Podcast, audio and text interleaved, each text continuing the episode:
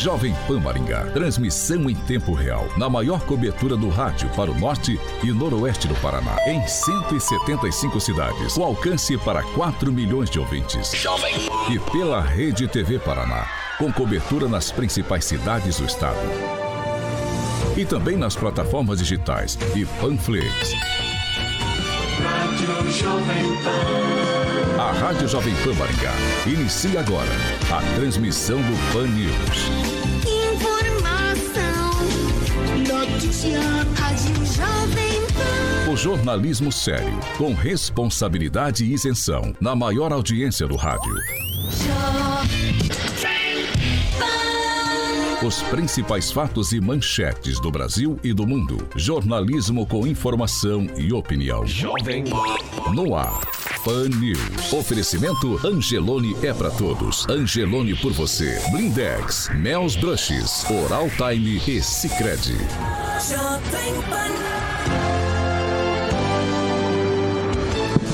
Olá, muito bom dia para todos que nos acompanham pela Jovem Pan Maringá. Isso mesmo, você que está no trânsito aí da cidade indo trabalhar Pode participar com a gente pelo WhatsApp Jovem Pan 99909-1013. Muito bom dia para você também que nos acompanha, que está em casa assistindo pela Rede TV. Bom dia, seja bem-vindo, acompanhe o programa com a gente.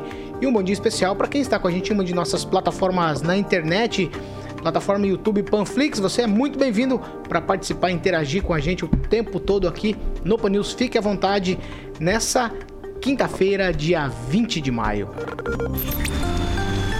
Agora, o tempo na cidade.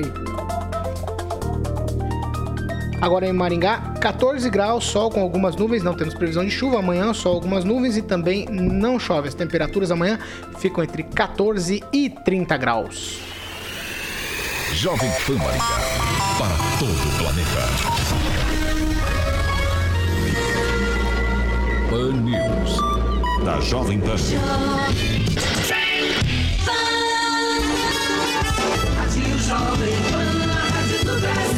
Agora, Jovem. As manchetes de hoje no Pan News. Depois de pressão, pedágios do Paraná possivelmente serão pelo menor valor da tarifa e ainda, o projeto de vereador em Maringá quer manter comércios abertos por no mínimo 10 horas por dia, independente da situação da pandemia. Jovem. Jovem Pan, a única com programas de sucesso que trazem irreverência, qualidade e modernidade. Pan News. Pan News. The Power Station. Jovem Pan. Your number one choice on your radio. Informação com credibilidade. Jovem Pan. Pan News. A Jovem Pan continua se destacando como um dos veículos de maior credibilidade do país. Jovem Pan. 7 horas e 2 minutos. Repita. 7 e 2, Carioca, muito bom dia. Bom dia, já passei Tudo tranquilo? Já. Ai, meu Deus do céu. Agnaldo Vieira, bom dia. Bom dia. Edivaldo Magro, bom dia. Bom dia. Ângelo Rigon, bom dia. Bom dia. Uh, Fernando Tupan, direto de Curitiba, blog do tupan.com.br, as informações do Paraná. Muito bom dia para você, Fernando. Bom dia, Paulo Caetano. Bom dia, Edivaldo. Bom dia, Rigon. Bom dia, Aguinaldo. Bom dia, Luiz. E bom dia, Clóvis. E vou deixar um bom dia especial para os nossos ouvintes e especialmente dois, que é o jornalista Anselmo da Casa Civil, que sempre nos acompanha também no período noturno ou pela manhã. E também um, vou deixar aqui um abraço para o prefeito de São Jorge do Ivaí, o Agnaldo Carvalho Guimarães Uguina, que é um fã do Ângelo Rigon. Você não acredita como ele gosta de ouvir o Ângelo falando na Jovem Pan. 7 horas e 3 minutos. Repita. 7 e 3. Você quer participar com a gente? Nossas plataformas estão liberadas para você participar. No canal do YouTube, por exemplo, você vai lá, se inscreve no canal, ativa as notificações. Você já conhece a plataforma, então você fica muito à vontade de ir lá, participe com a gente. Você pode fazer como fez o Edson, o Wolf, o Rode, o Júlio, o Márcio, a Cida, o Rafael o Kleber, o Gendivan, o Jaime, a Hilda, a Isabela, Juliano, o Rogério, o Gersino, o Hugo Anair, o Diogo e também o Gianni. Todos esses participando com a gente. A gente vai direto pro assunto do ouvinte, que é a questão do pedágio. Os nossos ouvintes falaram bastante desse assunto, a gente abordou isso ontem. E tem outras questões que se desdobraram ontem também, depois do programa que a gente levou ao ar às 7 da manhã. Por exemplo, ó, nós temos audiência pública que vai ouvir os maringaenses sobre esse novo modelo. É, em uma reunião com o presidente Jair Bolsonaro e com o ministro da Infraestrutura, Tarcísio Gomes de Freitas, o governador do Paraná, Carlos Massa Ratinho Júnior, defendeu a necessidade da implementação do modelo de um pedágio que respeite o anseio da sociedade paranaense pela melhor, menor tarifa e sem a outorga onerosa. A ideia é que o novo projeto seja justo e com o desejo dos paranaenses. É, é o desejo dos paranaenses. O Ministério de Infraestrutura está estudando mudanças sugeridas pelo Paraná e vai apresentar um novo modelo. Essas mudanças vão ocorrer graças a um movimento encabeçado pela Assembleia Legislativa do Paraná, que está exigindo menores tarifas e execução das obras. Durante a sessão plenária desta última quarta-feira, os deputados afirmaram que as 15 audiências promovidas pela Frente Parlamentar sobre o pedágio foram decisivas para a mudança de postura do governo. Abre aspas para o presidente da Assembleia, Ademar Traiano. A Assembleia levantou a bola para que esse momento acontecesse. O Poder Legislativo mobilizou o Paraná. Merece respeito e crédito por essa decisão. Essa foi a fala aí do presidente do Legislativo Paranaense, Assembleia Legislativa, Ademar Traiano. Vamos falar de pedágio? Porque amanhã tem audiência pública, tem essas mudanças aí. Parece que todo mundo agora é, está olhando para o mesmo lado com relação ao pedágio, Ângelo Rigon. Pois é, interessante, né? como tudo mudou, assim, até uma mudança considerável em poucos dias, né? E deve, tem que se reconhecer, deve-se muito ao trabalho da Assembleia, em especial de alguns deputados que bateram firme, apesar da, da política, parte política, né? Todo mundo fala que o governador Ratinho ia ser vice do do Bolsonaro ano que vem, ou de repente ele mesmo disputaria. Então havia toda uma questão política também em jogo. E o modelo, como é através da, do Ministério da Infraestrutura, era uma configuração que podia atrapalhar eventual negociação política. A Assembleia, imagino eu, graças à experiência de alguns deputados, conseguiu mudar o questionamento do Chiorato junto ao, ao Tribunal de Contas da União, foi uma coisa preponderante. E a gente está, não digo, vendo uma luz no fim do túnel, porque no final das contas, nem sempre você vai. Eu acho que você não vai agradar 100% quem usa, quem utiliza, mas abre-se uma expectativa de que, enfim, o maringaense, o paranaense seja ouvido, porque nos últimos tempos ele sofreu demais. A gente caiu na lábia do seu Jaime Lerner, e entrou numa armadilha aí no, que ficou durante muito tempo. Na hora de desarmar ela, né? Fernando Tupan, essas questões do pedágio sempre incomodaram muito o paranaense nesses últimos anos. Essa questão, uma questão muito sensível, parece uma ferida aberta. Eu vi algumas declarações, por exemplo, do governador Ratinho Júnior, dizendo que é, é, essa é uma ferida que machuca os paranaenses o tempo todo. Então tem que ter muito cuidado para lidar com ela. Exatamente, Paulo Caetano, o governador Ratinho Júnior deve ter ouvido muito o ex-governador Roberto Requião falar que o, o abaixo acaba, e somente agora, quase é, mais de quase 20 anos que isso vai acontecer. O governador está no, no caminho certo e isso claramente ficou graças à Assembleia que tomou o, a dianteira e começou a pedir o pedágio mais barato não a, outorga, mas o, me, o menor preço. E vamos dar parabéns aí para esse grupo da Frente Parlamentar do Pedágio que agiu com bastante desenvoltura e conseguiu o que os paranaenses querem, um pedágio barato e que não passe de cinco reais a cada 100 quilômetros, que está muito bom e muito bem pago. Edivaldo, o que te parece essas questões do pedágio? Você falou ontem que se acompanha desde o início da, da primeira licitação lá, que foi o Rigon citou aqui, que foi no governo Jaime Lerner. E agora a gente tem essa nova discussão. O que a gente pode esperar desse novo pedágio? Será que ele vai sangrar os paranaenses novamente? Ô Paulo, pois é. Lá no final dos anos 80, né? Isso. Quando foi, foi, o Lerner foi eleito em 98, 94? 8, né? Foi em 98. Uh, quando se apresentou o anel de integração, uh, faltava muita informação. A gente que cobria não tinha muita noção do que, que era exatamente o pedágio e seu tamanho, não o pedágio em si, mas como a infraestrutura ia ser proposta né, pelas pedagiadoras E, e, o custo disso? Nunca, a própria Assembleia Legislativa não foi muito clara, não foi muito objetiva, o próprio governo, a comunicação do governo não foi muito claro. Quando esse anel de integração, aquela proposta toda, e aliás foi apresentado em Maringá, é bom destacar isso, esse projeto foi apresentado inicialmente aqui, uhum.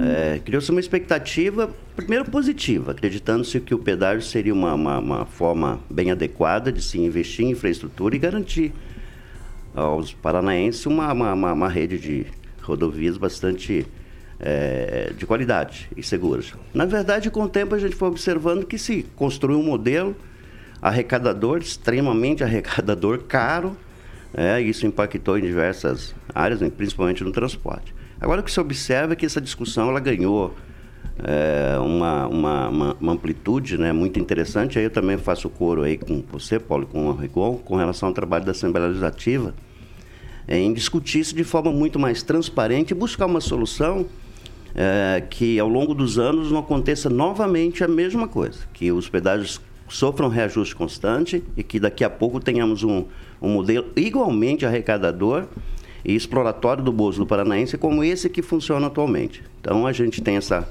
pelo menos essa esperança, essa expectativa, considerando o nível de debate eh, em que se chegou neste momento, Paulo. O Agnaldo, a gente corre o risco com esse novo modelo de cair novamente numa armadilha, porque eu ouvindo aqui o, o Edivaldo falando, eu fico pensando o seguinte: se lá atrás não foi discutido, então a gente caiu numa armadilha, porque nem a imprensa, e, e, eles já cobriam isso, de fato eu talvez fosse criança, então não me lembro dessa questão das negociações, de como se dava essa questão. Ao longo do tempo eu convivo com pedágio desde praticamente sempre, então eu não sei como é, é sem essas obras acontecendo, mas a gente tem aqui a posição agora, o que acontece agora obra sendo feita agora, no final, no, no, no, apagar das luzes aí do contrato. A gente corre o risco de cair numa armadilha novamente com esses contratos ao longo do tempo ele começar a nos comer pela perna novamente? É muitas vezes o que envolve políticos e empresários no, no sentido de grandes empresários, de grandes consórcios, né? A gente não pode esperar também que serão bonzinhos, né? É, uma mão eh, lava a outra. Mas, é, devido ao que já aconteceu com essa herança maldita deixada pelo Jaime Lerner, ah, algumas pessoas, alguns gestores já se posicionaram, né, buscando que, no mínimo, não seria igual a esse que está. O novo sistema pode até não ser dos melhores, mas não vai ser igual a, a, ao antigo. E eu acho que a gente vai ter uma, uma pequena melhora, sim, né?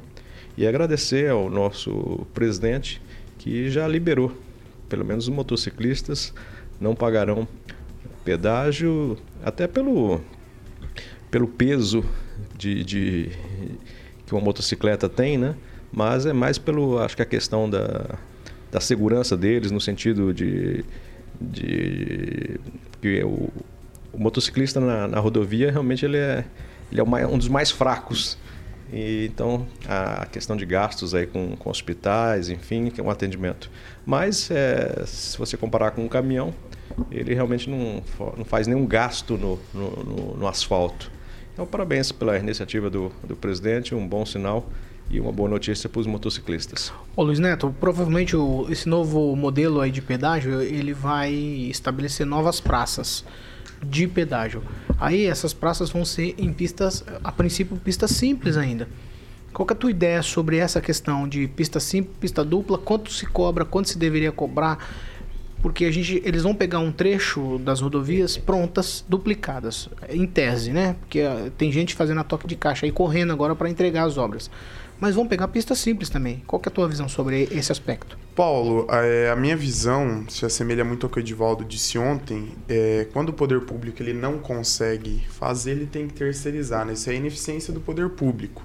É, nós sabemos que teremos alguns pedágios que serão é, mais caros, outros mais baratos, né? Mas a ideia é que não pese no bolso da população. Essa questão de, desses acordos que foram feitos na época do Jaime Lerner, é, oferecendo para as pedagiadoras, né, os contratos através do sistema de melhorias, né, ele mostrou que foi ineficiente. Então, acho que às vezes o, o governo estadual deveria repensar também é, o modelo das rodovias. Eu vejo uma boa vontade do governo federal muito grande em relação a esse assunto, é, ainda mais depois do que foi anunciado ontem em relação às motocicletas, né, como o Agnaldo muito bem disse. É, que agora os motociclistas não irão pagar mais a taxa do pedágio, mas acredito eu que essa interferência do governo federal ainda será mais intensa nessa questão. O povo paranaense não aguenta mais pagar tanto dinheiro assim no pedágio. A gente sabe, indo Maringá Curitiba, o valor que é para chegar até lá. E o governo estadual, o governo federal vão fazer um, um trabalho, acredito eu, eficiente nesse sentido. Paranaense está cansado e eu acho que não vai aguentar mais uma vez ser explorado para andar pelas nossas rodovias. E parabenizar, Paulo, a Assembleia Legislativa. Eu nunca vi um, um trabalho tão intenso da Assembleia em relação a um tema como esse. E é um tema de extrema relevância. Então tem que parabenizar o bom trabalho que está sendo executado. Ah, eu não sei se tem que parabenizar, acho que tem que, tem que pontuar que está fazendo trabalho. Eles são pagos para isso. Foram eleitos para isso. de qualquer coisa, nós ah, temos desculpa. pessoas que não, não fazem nada, por nós não, é a minha opinião. Eu também reconheço, é, é reconhecer, não parabenizar. Paulo, é, deixa eu fazer só um, fazer um destaque aqui. É, durante o governo Requião, as obras do, do, do, de duplicação, de melhorias em rodovias, praticamente pararam durante todo o governo dele. Ele elegeu com aquela conversa de o baixo acaba, e isso paralisou. As obras de, de, de, infraestrutura, principalmente duplicação, foram retomadas no governo Veto e continuaram no governo Ratinho. É preciso reconhecer também que houve um retorno né, do, do, dos investimentos da, das concessionárias na melhoria da malha asfáltica, conforme o contrato, o contrato exige. Obviamente, eu acredito, né, eu não tenho esses dados com relação a quanto efetivamente constava do contrato, qual era a, a distância de duplicação e quanto foi efetivamente investido. Sabemos, claro, que os recursos angariados pelos concessionários atingiram valores absurdos exatamente pelo preço, mas é importante fazer essa observação com relação às obras. Agnaldo Vieira.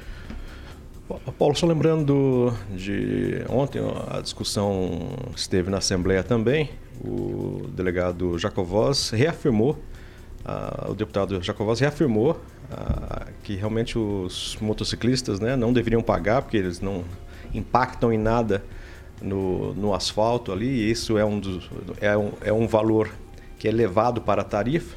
Mas tivemos um deputado aqui de Maringá que foi contra que os motociclistas pagassem, deixassem de pagar o pedágio. Eu não sei se eu posso perguntar se você arriscaria um deputado que é contra os motociclistas não pagarem pedágio. Não, não arrisco. Homero Marques. Oh, a despeito disso, vai, vai, Rigon. Vai. Eu só queria fazer. Houve realmente o. Eu não vou embate. entrar nessa polêmica.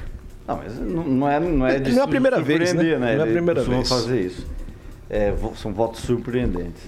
É, houve realmente um embate judicial por conta disso no, no governo Requião com os pedagiadores e isso atrapalhou realmente a questão das obras, porque estava na justiça.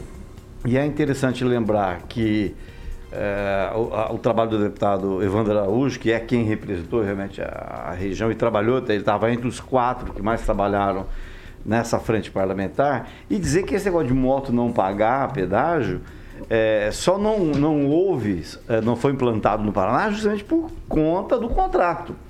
É, se eu não me engano, posso estar enganado, o doutor Batista apresentou um projeto. Vários deputados apresentaram, mas barrava sempre. O governador era obrigado a não sancionar, vetar, porque Eu acho que isso contrariava o contrato. É, na justiça dava ganho de causa para as pedagiadoras também. É, é, o contrato infelizmente tem que ser cumprido, né? Ah, agora eu sou como São Tomé, eu só acredito vendo, só acredito quando vê lá a praça de pedágio do presidente Castelo Branco ter um preço normal, né? Porque é absurdo o preço que tem. E lá. outra coisa, fazer observação, né? Se alguém não paga, alguém paga. É isso aí. Essa é igual a gratuidade no é. sistema de transporte coletivo. Alguém paga por, por essa gratuidade. Exatamente. O que representa a moto no volume diário? E a gente sabe que isso tem só crescido e tende a crescer mais. Então, alguém vai ter que pagar por essa gratuidade. Eu acho que também tem que, nessas discussões, deve ter sido acho tem que ter peso na, na né? conversa. Né? Tem... Fernando Tupan, mais alguma coisa sobre essa questão dos pedágios no Paraná?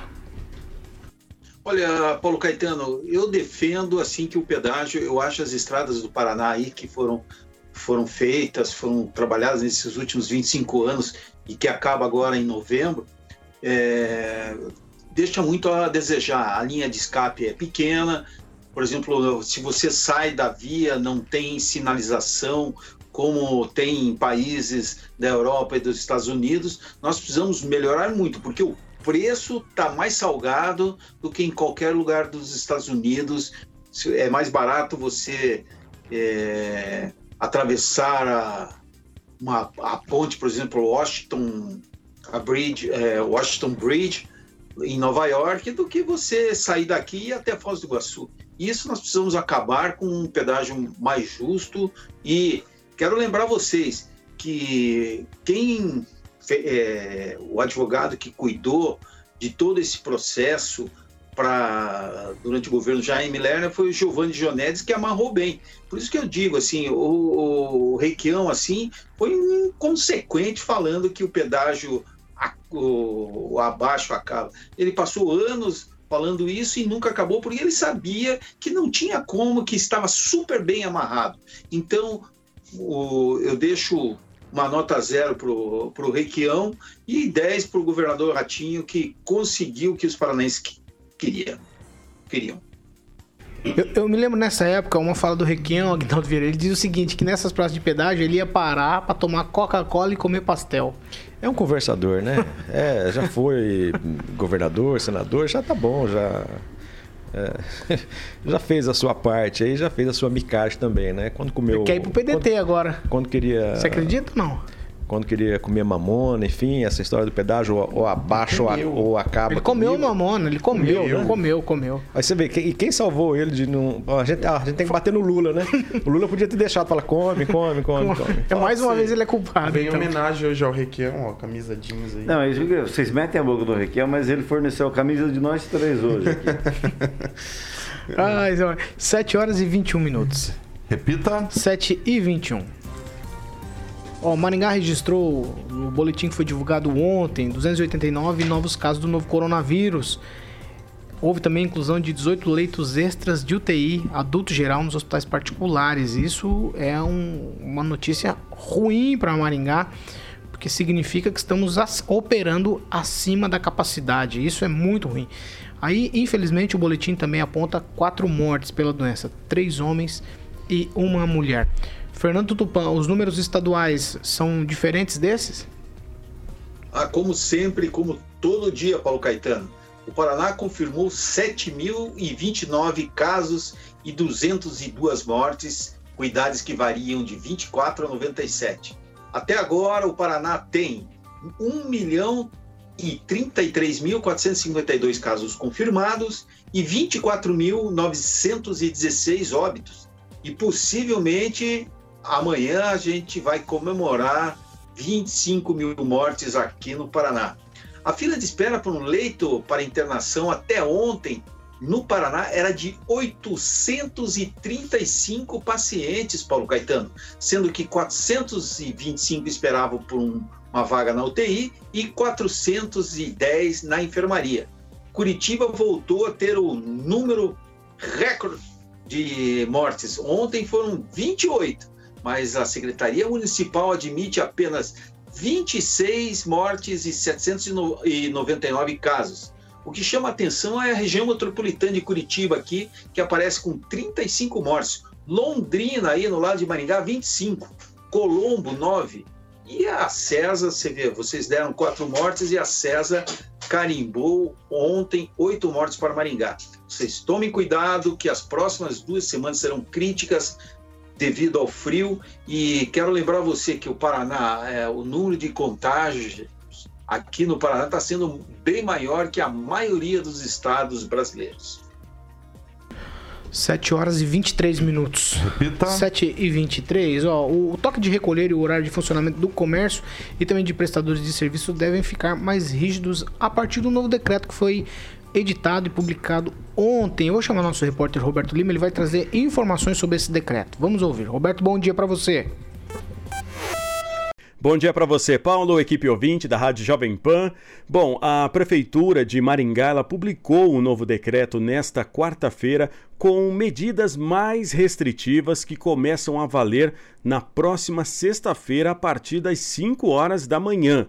Houve mudanças no horário do toque de recolher, que passa a valer das 22 horas até as 5 horas da manhã, isso diariamente. O horário do comércio e prestação de serviços também tiveram restrições. Os shoppings irão funcionar das 10 da manhã até as 21 horas de segunda a sábado, com limitação de 50% de ocupação. Salões de beleza, barbearias, clínicas de estética até às 19 horas de segunda a sexta e aos sábados até às 15 horas academias de ginástica e assemelhados para práticas individuais das 6 da manhã até as 21 horas de segunda a sexta e aos sábados das 6 da manhã até às 15 horas com limitação de 40% de ocupação. Açougues, peixarias, quitandas e similares das 8 da manhã às 21 horas de segunda a sábado e aos domingos das 8 às 13 horas. Supermercados, mercados, padarias funcionarão até às 21 horas de segunda a domingo, com proibição de consumo no local aos sábados e domingos a partir das 15 horas. Restaurantes, bares, lanchonetes e similares poderão funcionar até às 21 horas de segunda a sexta com 50%, permitindo retirada do local e o drive-thru também até às 21 horas. O delivery vai funcionar até às 23 horas. O novo decreto, ele tem validade até o dia 31 de maio. Roberto Lima para a Jovem Pan maior rede de rádios do Brasil. É, se fosse 7 horas e 26 minutos. Repita. 7 e 26. Já que você quer falar, Aguinaldo, eu vou começar por você. Manda. Tá certo? O que tem de diferente nesse decreto? Vai resolver alguma coisa esse novo decreto em relação ao decreto anterior? Ele está seguindo o que o governo do estado fez? Então ele precisava efetivamente editar um outro decreto? Ou era só dizer, ó, nós vamos seguir o decreto estadual? Quais são. O que, que muda de verdade, de fato? O que, qual é a qual é a diferença que isso vai fazer? De concreto, nada, né? Porque hum, a gente já disse aqui anteriormente que das 23, o toque de recolher, por exemplo, né? Das 23 para as 22, uma hora, o que, que vai diferenciar? Eu acho que falta coragem para tomar algumas atitudes, é, às vezes mais eficazes, como, por exemplo, ao invés de você reduzir, você aumentar. Por que não ter a coragem de aumentar o horário do, do comércio chamado né, comércio de rua, das 8 às 6. Não, vamos começar das, das 7 da manhã às 8 da noite, comércio de rua. Por que, que o shopping pode ficar aberto normalmente e o comércio de rua não? Ou fecha no almoço, alguma coisa. Mas sim, faça alguma coisa de diferente realmente para. É, e, e, e, ao chegar, por exemplo, num, num estágio de, de 14 dias, com essas novas medidas, é ter também a, a honradez de dizer, olha, esse sistema não foi, é, não foi bem aceito, não resolveu, mas pelo menos tentamos. Eu acho que é isso. É, vale a, é melhor você errar por ter tentado do que ficar, ficar parado. Porque desde que quando começou a série de decretos, em todo o país, na verdade, essa restrição de horário não resolveu muito. Né? E poucos foram aqueles corajosos de mudar fazer alguma coisa diferente. Eu acho que ao invés de restringir, deveria, por exemplo, se pensar em aumentar. Se deu errado, falar, ó, não deu certo, enfim. Né? Ele não vai dizer, ah, mas a gente está. É, estamos lidando com, com vidas. Agora, você fazer, movimentar toda uma máquina pública para fazer um novo decreto dizendo que praticamente o que mudou mais foi isso, bares e restaurantes é, não, não poder abrir até as 10, cai para as 9, né? E você comete um erro muito grande, porque principalmente restaurantes, eles. É, ninguém vai a um restaurante às 6 horas da tarde. Então você vai às 8. Às 8 você chega, toma um drink, a hora que você vai pedir, já vem um garçom dizendo, olha, a gente vai é, fechar a cozinha, tá? Então não tem lógica. Então, miseravelmente até as 10 tem que funcionar, porque aí você pode ficar ali até as 10 e meia e às 11 você está em casa. Então, um, é uma sequência já de erros, de, de medo de, de mudar. Né? Teve tanta coragem aqui em Maringá para decretar o primeiro semi-lockdown, né? saiu na frente, e eu acho que foi válido, mas agora está com medo de, de tomar uma, uma, uma atitude é, que mude realmente, que altere as condições. Eu acho que nós vamos passar mais 14 dias e não vamos ver reflexo nenhum. Eu acho que essa coisa lá na ponta, ela não, não nos leitos, ela não se justifica por essas restrições às vezes. Nós temos a, a, a atacar o foco realmente. Se é a tal das festas clandestinas, se ataque isso. Né? Mas eu acho que uma hora, assim, é o que eu já falei, tanto o Estado quanto o município, é uma burrice um detalhe desse, você mudar uma hora. 7 horas e 30 minutos. Repita. 7h30, a gente vai para um break agora, rapidinho, para quem está acompanhando a gente na Jovem Pan Maringá e também na Rede TV Paraná. Mas a gente continua para quem está nas nossas plataformas na internet. A gente vai já, a gente está de volta. 7 h 30 Repita. 7 horas e 30 minutos. Vai, Agnaldo Vieira, continua. Só voltando aqui, agradecer a participação da Arina Santana, o Ademir da Silva, o José Carlos Valência, o Cuca e o comentário do Sérgio Gonçalves ainda a respeito dos pedágios e especificamente sobre os motociclistas. Ele diz que uma pergunta: e quando você encontra um grupo de motociclistas com mais de 50 ou 60 motos, isso não impacta? É a pergunta dele. Ciclistas? Motociclistas. Ciclistas também, eles andam em, em grupo.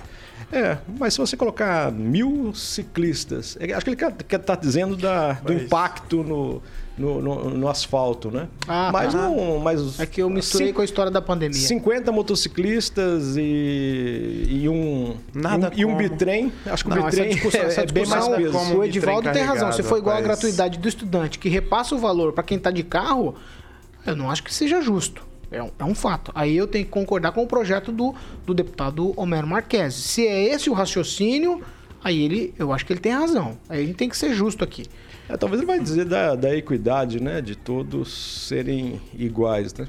Pode ser nesse, nesse sentido, eu acho, realmente. Eu acho. É, vai, é, Luiz Neto. É, vou registrar a participação do Lucas Bressan, da Michele Nader, da Regina Zeladora, da Nina Santana, do Alessandro Manzano, do Rogério Gonçalves, do Quando Kim você falar da Michelle Nader, por favor, utilize a denominação doutora Michelle Nader. Ela é, ela é uma pessoa muito querida. Doutora Michelle Nader, um abraço para você. O Ricardo César Maciel Queiroz, o Andrei Salvático, a Elma Abreu, o André Gaspareto, a Paula, Paula Silva, a Paulinha aqui da Jovem Pan, o Elton Carvalho, inclusive o Elton disse bom dia, feliz e vacinado e Pfizer ainda. Oh, e, exatamente. E Agnaldo, também... Agnaldo Pfizer? Não, o, o Elton Carvalho foi vacinado com a Pfizer. O engenheiro, El, o, também. o engenheiro Elton, oh, na verdade, ele foi pensando que era dose da Kaiser. Ah, ele chegou, era Pfizer. Era Pfizer. O, o, o Vardão também, ele ficou ontem e falou, é Kaiser? Eu falei, não, é Pfizer, filho. Se vacinou ontem junto com o Agnaldo Vieira. Jovem Pan em peso se vacinou O pessoal da comorbidade está é vacinado. Peso, Exatamente. É Registrar a participação também do Marcão da Autoelétrica, nosso ouvinte cativo, a Fernando e o Juliano, o Francisco Martins, o Edivaldo Zanfari, Ferrari, o Sérgio Gonçalves, o Anderson Sampaio, o Alexandre Correia, o Agnaldo Letrinta e duas participações muito especiais de ouvintes que nos acompanham Quando todos você falar Agnaldo Letrinta, fala Tenente Coronel Agnaldo Letrinta. Tenente Coronel, isso aí. É, que, é assim, você entende de patente, né? De patente é com você. E privado é, você. É, o Cleverson Wesley Pichelli, não, não. nosso ouvinte cativo, e um abraço especial pro Valcir Martins. Se você não falar da Fernanda Talten, ela fica brava com você. Já registrei a presença é, da Fernanda Juliana. Mas só falar do Valcir Tem mais Martins, gente que fica brava. O Silvio Maio não tá aí hoje? A, a Regina Zeladora você falou também? Da Regina Zeladora? Opa, registrei todas essas Senão o Rigon sempre faz a correção aqui. Eu gostaria Vai, de Rigon. falar, se pudesse aqui. É um, um, um ouvinte de Curitiba... Só porque você tá com a camisa do Batman. um ouvinte de Curitiba é, lembra, né, a gente tem pouca memória, que em 95, é, dos 54 deputados estaduais, votaram apenas contra a criação do pedágio, 95, né? É, o Beto Rich ajudou a mudar o modelo, inclusive, votaram contra o Ângelo Vagnoni, Emerson Neroni, que era do PT de Maringá, Irineu Colombo, Luiz Cláudio Romanelli, que é hoje lidera a frente, é um dos líderes, Ricardo Chabe, finado, e Péricles de Melo. O doutor Rosinho não voltou porque estava em viagem. A gente já está de volta. O Rigon estava dando a lista aqui dos deputados que votaram contra o pedágio é, na época da implantação. Vai, Agnaldo, rapidamente. Nós falamos aqui no intervalo, para quem não, não estava nos ouvindo pela frequência 101.3, sobre a vacinação, né, que nós estivemos lá ontem.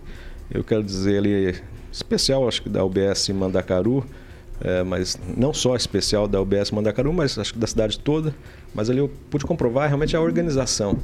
Estava né? demorando cerca de uma hora para se vacinar. Eu estive lá por volta das 6, 7 horas, mas a organização perfeita, tudo correndo perfeitamente bem.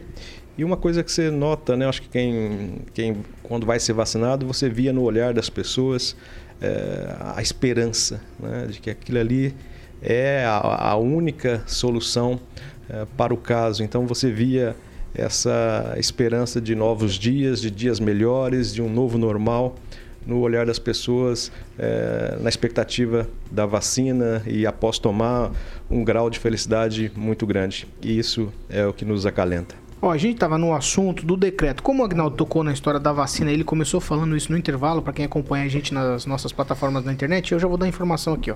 A Secretaria Municipal de Saúde completou quatro meses de campanha de vacinação contra a Covid-19 e a marca é de 90 mil pessoas vacinadas até na terça-feira. O município também é, é, imunizou 91 a 182 com a primeira dose, o que representa 21,2% do total da população de Maringá.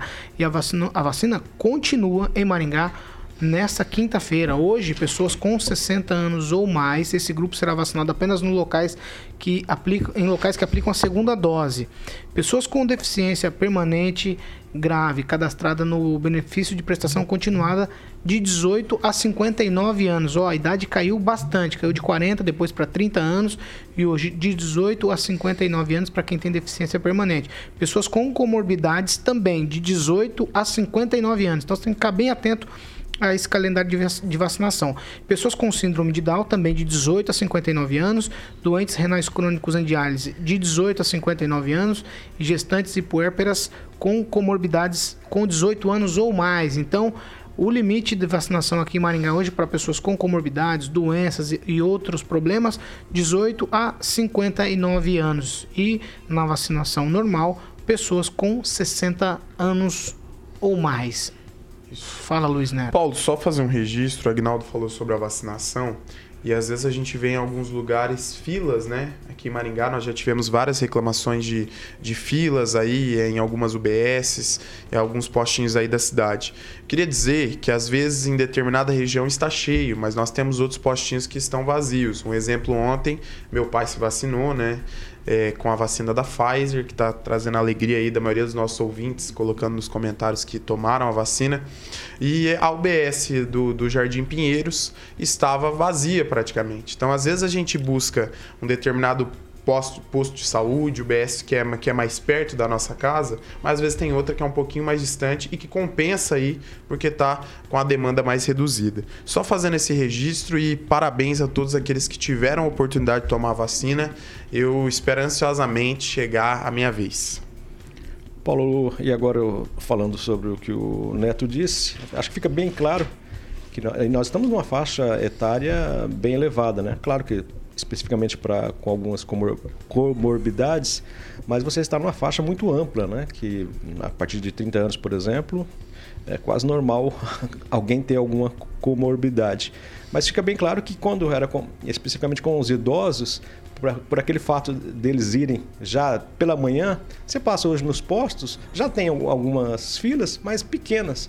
E ontem também, durante o dia todo, tá certo que está mais a, aberto a faixa de horário, mas você vê uma fila talvez de, de 100 pessoas, 150. Quando eram os idosos, por essa ansiedade deles, eles já iam todos de uma vez e dava aquelas filas que dobravam quarteirões, né? Mas então, só reafirmando que está bem tranquilo e muito bem feito o serviço dos agentes da saúde aqui na cidade de Maringá. Vamos voltar para os efeitos do novo decreto. Eu já vou colocar mais um ingrediente nesse negócio, porque tem um projeto de lei, o projeto 15.943-2021, que permite o funcionamento dos estabelecimentos comerciais no âmbito do município de Maringá por pelo menos 10 horas diárias durante o período de enfrentamento da pandemia de Covid-19 e da outras providências. É um projeto, Ângelo Rigon, do vereador Rafael Rosa, que está no sistema da Câmara e ele diz, entre outras coisas, que independente do momento que a gente vive na pandemia, o comércio deve ou tem a,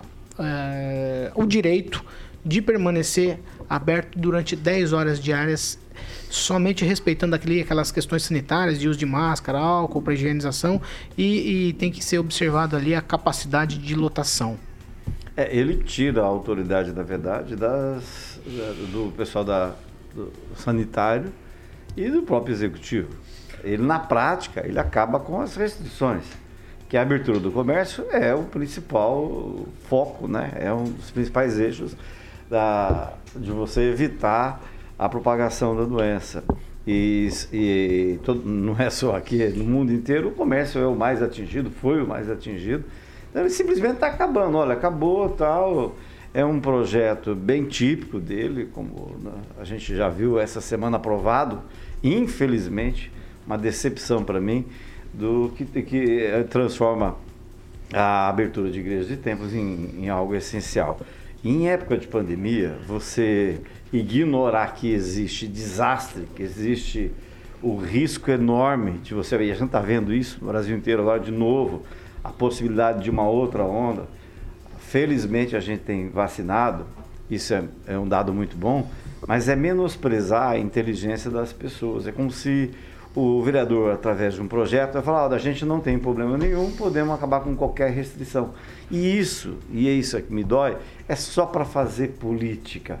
Só para fazer política. Sabe, é, isso é impraticável, é inconstitucional, é absurdo. E tem gente que vota, que acompanha de repente esse tipo de pensamento. Então é um retrocesso de tamanho mesmo porque ele não assume. Se ele botar lá, olha, o vereador, no final, o último. Eh, Parágrafo. Este vereador assume, assume, assumirá as eventuais mortes por essa indecência de projeto.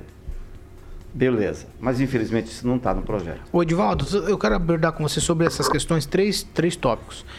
Primeiro essa que o, que o Rigon falou, a responsabilidade vai ser de quem? Afinal de contas, a responsabilidade é do poder, é, do poder é, executivo certo? Isso já, já, era ponto pacificado que era o Poder Executivo que tomava essas decisões. Isso é jogar para a torcida, é, ou o que? O que é um projeto desse? Ou vale a pena correr o risco da gente é, embarcar num projeto desse pensando em mudanças, como disse o Agnaldo, que precisa fazer diferente? Bom, legalmente o comércio pode abrir, é livre exercício da economia, né? ele pode abrir o tanto que ele quiser. O que, o que é regulamentado é o expediente do trabalho. Isso é um, um ambiente de normalidade. A lei, aliás, é uma lei de 1991, bancada pelo Silvamar na época do Júlio Bertin, como bem recorda-se aí o, Rigon. Mas é, é, é, isso de esticar o horário de funcionamento do comércio, é, é, ele cria uma controvérsia até maior, porque a gente tem falado muito que a responsabilidade da, da pandemia, ou mais afetado, ou seja lá, o nome que se queira dar, está no comércio. Eu, eu, eu, discordo em parte sobre isso. Eu vejo a questão dos supermercados, por exemplo. Os supermercados estão funcionando de, em períodos até muito mais alongados, continuam cheios, não respeitando, não respeita os protocolos, eu falo por experiência própria, não respeita. A fiscalização tem sido precária com relação a supermercados. Então a gente tem assim dois pesos e duas medidas. Sem entrar no mérito do projeto do vereador, que eu desconheço o teor exatamente, que ele quer aumentar 10 horas em tempo de normalidade, ou quer aumentar imediatamente o funcionamento. É sabido e tem essa discussão com relação se aumentar o, a, a abertura, o funcionamento do comércio, 12, 15, 16 horas, é, melhora o fluxo, reduz os riscos de contágio? Não se sabe exatamente. É, não, ninguém tem é, isso como uma, uma, faz isso como afirmativa baseado em, em, em dados técnicos e científicos. O que se tem, na verdade, Paulo, é, uma, é, é o seguinte: o, o, o, gestor público e a, até mesmo as autoridades sanitárias tateiam no combate à pandemia. Há muitos erros e muitos acertos, mas eu acho que tem mais erros do que acertos. Em perspectiva, e a gente só vai fazer essa análise histórica na perspectiva daqui a alguns anos e muitos anos, eu acho que isso vai ficar muito mais patente, como tem ficado patente os erros desse governo em relação ao combate à pandemia com o Covid. Está com a, com a CPI, me desculpa. Então, assim, é, é, é necessário entender também que o próprio gestor público ele fica encurralado com relação à forma adequada ou não de enfrentar a pandemia. Desde a primeira decisão, lá em março, eu digo aqui fazendo o recorte, né, e lembrando o André aí, que eu não vou usar mais recorte, viu, André Salvati? Então, vou fazer um destaque, então, com relação a isso. As medidas foram sempre é, é, é, boas ou ruins, mas era o que tinha na época, era a nossa, era a nossa referência das, das medidas necessárias que tinham que ser tomadas. Agora, nós continuamos ainda cometendo os mesmos erros. Os debates ainda são muito precários. Né? Eu volto a insistir que as decisões internas, por exemplo, da administração estão sendo tomadas por um grupo extremamente pequeno que não inclui ninguém da gestão. O, os grandes, eh, eh, os técnicos que atuaram na, no combate durante um ano na, na, na, administração não participam das decisões agora. Eu não sei como é que está o fluxo do, do, do, do vírus em Maringá, como é que ele está se distribuindo.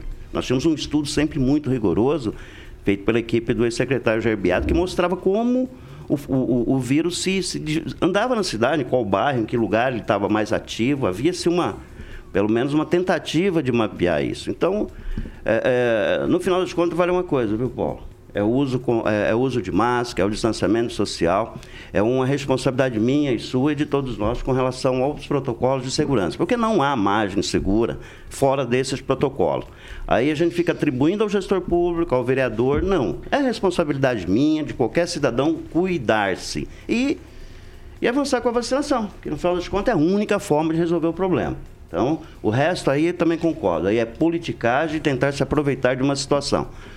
Fer... E é isso aí. Fernando é... Tupan, o que, que você pensa sobre tudo isso? Meu pensamento, todo mundo sabe que é muita politicagem, muita, muita mesmo, sabe, Paulo Caetano?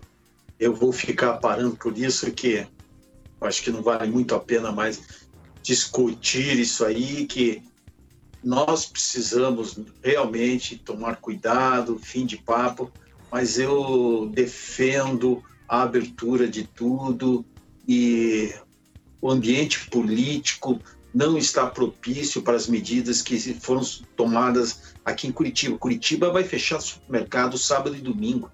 O que, que vai acontecer? Ontem, os proprietários de supermercados mostraram preocupação com o movimento que deve ocorrer na quinta e na sexta-feira, que vai gerar aglomerações desnecessárias.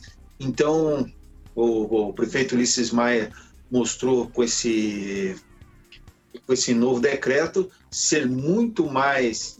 É, está ouvindo muito mais os anseios da população do que o prefeito de Curitiba aqui, que mandou fechar tudo, panificadora até as seis da tarde, é, delivery até 21 horas. Eu vejo o Aguinaldo falando 22 horas aí é, é pouco tempo, mas olha, aqui em Curitiba a situação está muito pior e o prefeito não sabe o que está fazendo. Isso você pode ter certeza.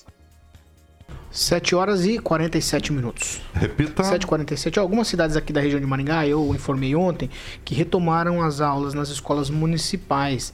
Só que a gente deu a informação de que São Jorge do Ivaí também estava entre essas cidades. Isso não aconteceu por lá. A previsão por lá, de acordo com a secretária de Educação, Fátima Regina Romualdo, é de que São Jorge do Ivaí retorne com as aulas municipais somente em julho. Essa é a informação, a gente deu uma informação aqui fora dos padrões e a informação é de que São Jorge não está naquela lista das cidades que já retornaram com as aulas. 7 horas e 47 minutos.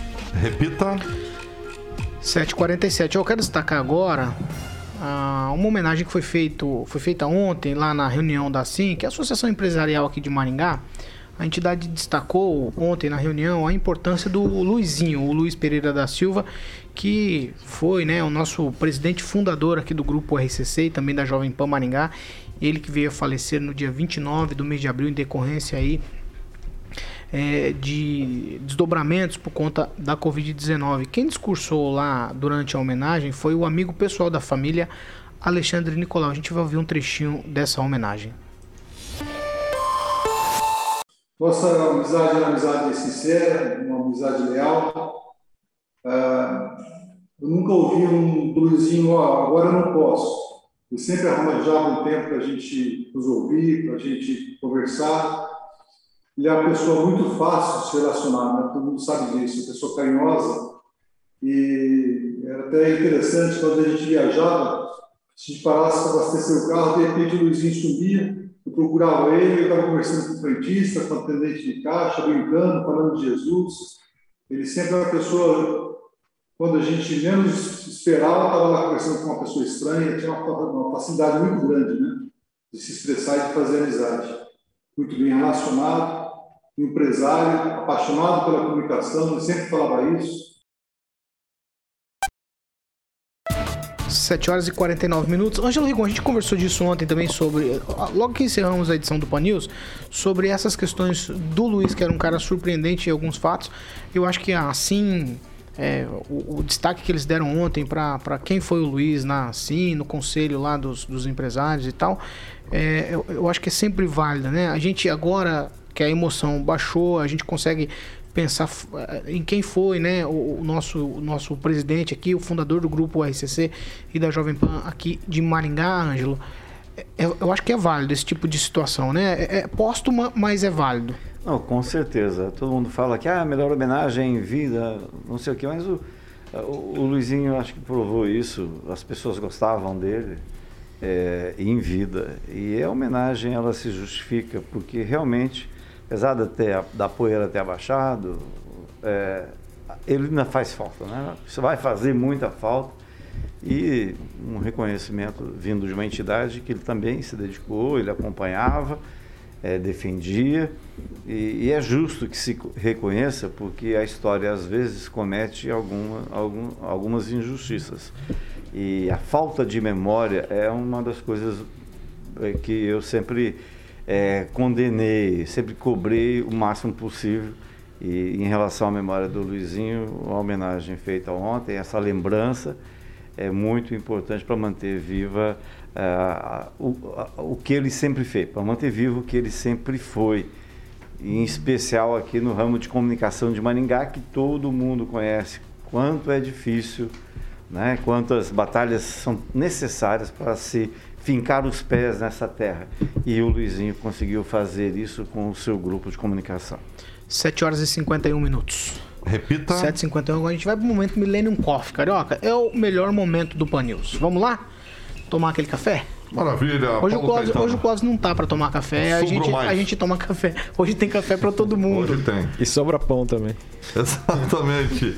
É, o Milene Cove, eu sempre falo que é especialista em café, Paulo, que tem a venda e locação da máquina de café expresso. Você pode ter uma no seu estabelecimento ligando no 3023 0044. 3023 0044. Milênio Coffee, você sabe que tá com um showroom ali na Avenida João Paulino Vieira Filho, número 843, sala 3. Só você passar por lá e fazer uma degustação e tomar um café expresso da Millennium Coffee. Millennium Coffee. 7 horas e 52 minutos. Repita. 7h52. Ó, quem estará aqui em Maringá amanhã é o ministro da Educação, Milton Ribeiro. O ministro vem para uma reunião com prefeitos da região. No encontro serão apresentados a previsão de investimentos e novos projetos. A reunião está marcada para começar às 10h30 na sede da MUSEP, que é a Associação dos Municípios do Setentrião Paranaense. Ângelo Rigon, do que se trata exatamente essa visita do ministro? Ele vem a convite do deputado federal Ricardo Barros a Maringá. Isso, é, o ministro até foi notícia recentemente, por, conta do MEC, a sua relação com o Maringá.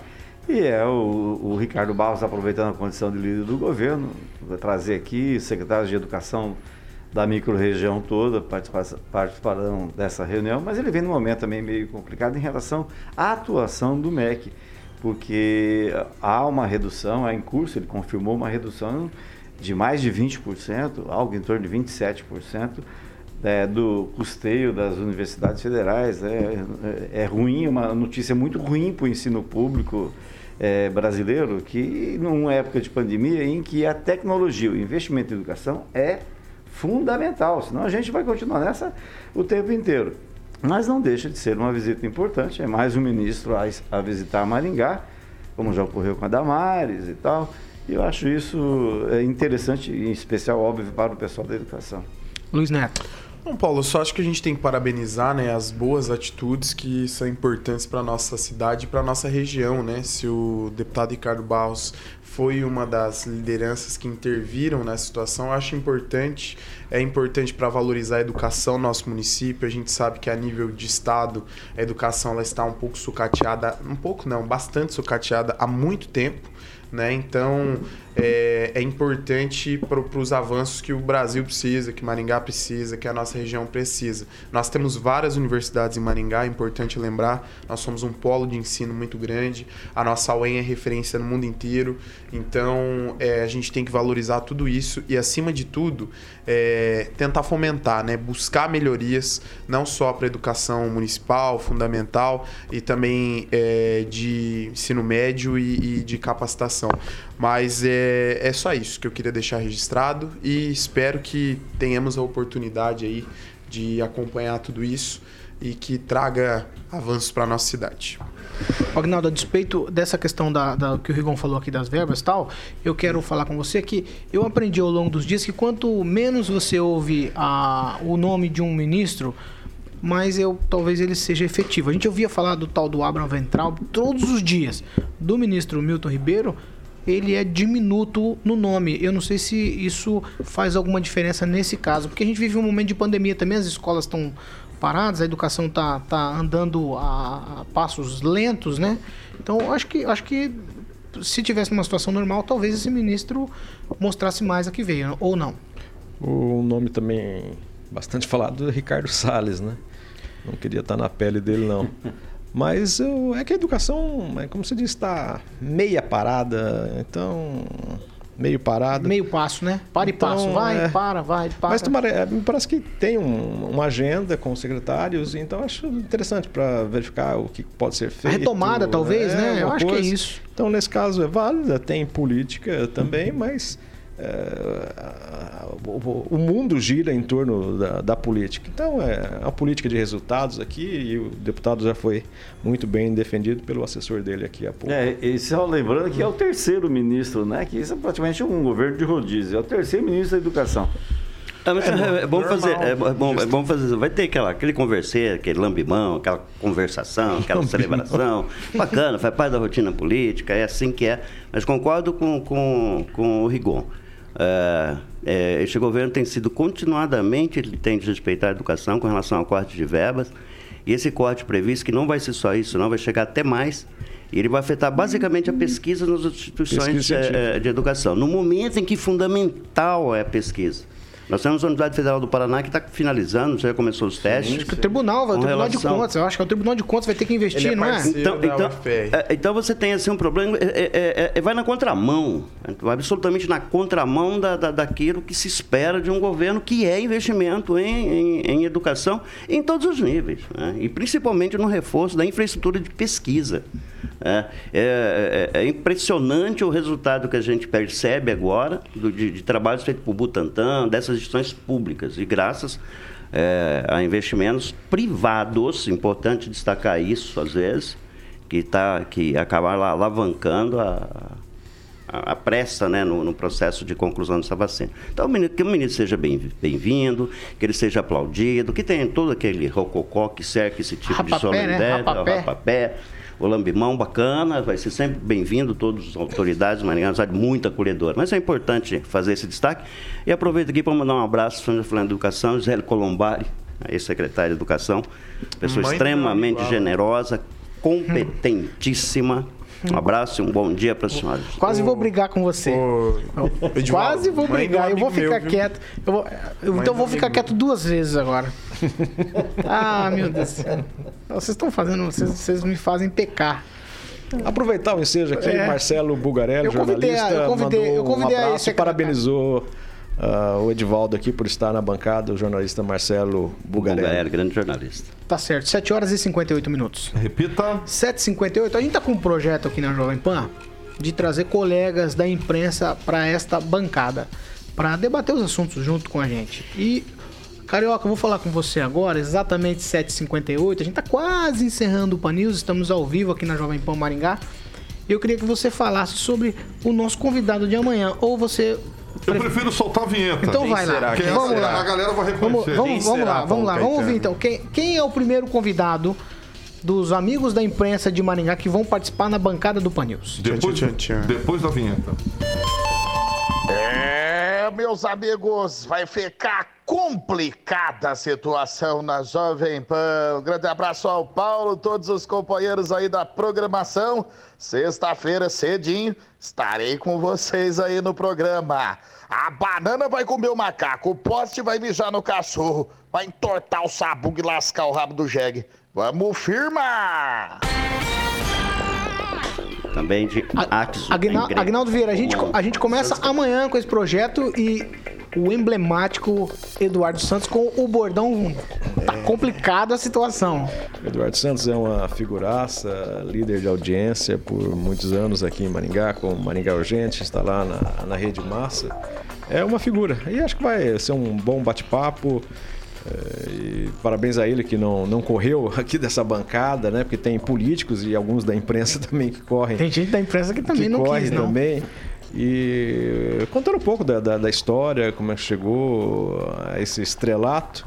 E é bacana, né? Gente aqui da cidade faz esse sucesso. O Ângelo tem um. Uma, Um causo. Um, um causo, né? Muito bacana de, dessa coisa de, de, de estrelato do, do Eduardo. E ele é muito sempre solícito também e companheiro de boteco meu. Ah, né? não, Ali isso- bebe, hein? Ali bebe. Viu, ô, ô, Ângelo, nós não vamos entrevistar o Eduardo, é, tem que ficar claro isso, né? Ele vem pra participar com a gente, pra comentar os assuntos junto com a bancada. Mas ele, sem dúvida, é uma figura emblemática e tem muita história pra contar, né, Ângelo? Com certeza. É daquelas pessoas que ah, es- estão raleando na imprensa. É que começou cedo, né? Ele começou com o pai dele. Então, ele tem toda uma bagagem, aprendeu, reconheceu. é, ele sabe tudo. É uma experiência que eu sempre falo. Experiência é tudo. E o Eduardo é uma pessoa muito experiente, a, experiente, além de ter um bom coração. Que é isso que eu estava comentando, que o Aguinaldo citou agora há pouco. Então, o Eduardo, meu sogro é fã número um dele. Meu sogro lá de Paranavaí não perde um programa do Eduardo, ele sabe disso e adora ele. E tem, com certeza, ótimas histórias para contar aqui. Tchau, Luiz Neto. Vai ficar complicada a situação amanhã. Tchau pra Rapaz, você. Eu, eu gosto, eu gosto demais do Eduardo, é um profissional muito competente, né? E os bordões dele são incríveis, né? O poste vai mijar no cachorro e a banana vai comer o macaco.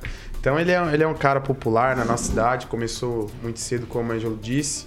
Eu lembro de, de. Sou um cara jovem ainda, né, Paulo? Quando eu era criança. Tava no coeiro ainda. Eu, não, eu assisti o Eduardo no canal 10. Era engraçado, porque eu não sei se o pessoal tava regulando transmissora, Aguinaldo. Seu João Cioff. E, e- e aí a imagem ela dava uma mudada de cor, Cê- cê- voltava, Baixava o som, eu tenho o um som subia. o som voltava. Então, é, é, são histórias aí pra ser contadas e o Eduardo vai estar aqui compartilhando tudo isso com a gente. Tchau, tchau. Tchau, Edivaldo. Até amanhã.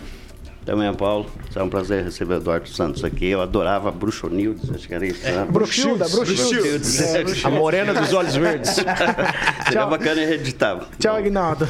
Um abraço, obrigado aí ao Sérgio Neri, Wesley Rocha, Lisete Lauren, a Cláudia Canhoto, a Miriam Balbino, DJ Bugalu, todos os ouvintes aqui da Jovem Pan. Um forte abraço e até amanhã, sexta-feira, mais uma hora a menos nos botecos. Fazer o quê? Tchau, Fernando Tupan. Tchau, Paulo Caetano. Quero deixar um abraço especial hoje para o amigo Agnaldo Jacaré. Imunizado, né, Agnaldo? Graças ao Bolsonaro, melhor presidente do mundo. E a Pfizer ainda, né? Kaiser ou Pfizer? Pfizer. Mas hoje ele vai tomar a Kaiser. Tchau, Rigon. Não falei tchau pra você. Tchau. Tchau, tchau. Um abraço a todos. Lembrando que Maringá tá muito bem nessa questão. Tá um elogio danado, eu nunca vi isso. Né? Pessoal elogiando a quantidade de pessoas que essa abertura proporcionou essa semana. Carioquinha, vamos lá, Alexandre Mota. O que vem por aí? Agora eu vou jogar uma bomba pro Agnaldo. Ah, eu quero ver. Vou jogar uma bomba pro Agnaldo que eu quero saber pra quem que nós vamos oferecer. Eu vou, eu vou tocar hoje Midnight Oil pra abrir. é? Blue Sky Mine. Eu não acredito. Agora a música com o Agnaldo. Vou deixar, eu vou jogar a bomba pro Agnaldo. É Lulu Santos Satisfação. Vamos ver pra quem que o Agnaldo vai oferecer. Você lembra qual que é a canção? Qual que é a sua maior satisfação? Você lembra qual que é a canção? É Lulu Santos. Canta um Eu trechinho, lembro então. mais ou menos, não, mas não, tô- deu, um, deu um branco aqui. mas deu um branco é. também, a mas- satisfação. A satisfação da não presença do, do nosso amigo Clóvis. Então acho que vai pra ele. Hoje acho que merecidamente vai pra ele. Pra quem? E pro Clóvis. E relembrando aí Midnight Oil do tempo da boatinha do Olímpico, hein? Midnight Oil, que é uma banda de dois hits. O Ângelo God. Não, tem mais. Não, o Clóvis fez Hits falta aqui, ó. Fez falta sim, o Clóvis. né? Bom dia pra você se tá ouvindo a gente, Clóvis. É, faz gravou. falta aqui do lado. Inclusive o Luiz sentou no Claro. teu lugar aqui. Claro, verdade. O Lulu Santos gravou muito tempo pela ICA e depois pela Warner. Boa. Verdade. E por falar em Clóvis, um comentário de vários ouvintes, né? Que o Luiz Neto ficou sem graça hoje porque o Clóvis não estava aqui. É o Zé Neto sem o eu, Cristiano. eu, eu A fico, PP fico sem a neném. chateado, fico chateado. Quê? PP sem neném. Ó, tchau pra Chateado. vocês. 8 horas e 3 Espera minutos. amanhã, hein, Clóvis? A gente tá encerrando essa edição do Pan News. Você continua com a gente na programação da Jovem Pan. Vem aí o Rock and Pop com o Carioca, Flashback, Midback, programação de qualidade. Você também pode continuar com a gente na Rede TV. Siga com a programação. Você também pode acompanhar, rever os programas que a gente tem na nossa plataforma YouTube e também Panflix. Você fica muito à vontade. São muitas opções que a Jovem Pan Maringá dá pra você é, nos prestigiar e também se informar e se entreter. É isso aí, essa aqui é a Jovem Pan Maringá, a rádio que virou TV e tem cobertura e alcance para 4 milhões de ouvintes.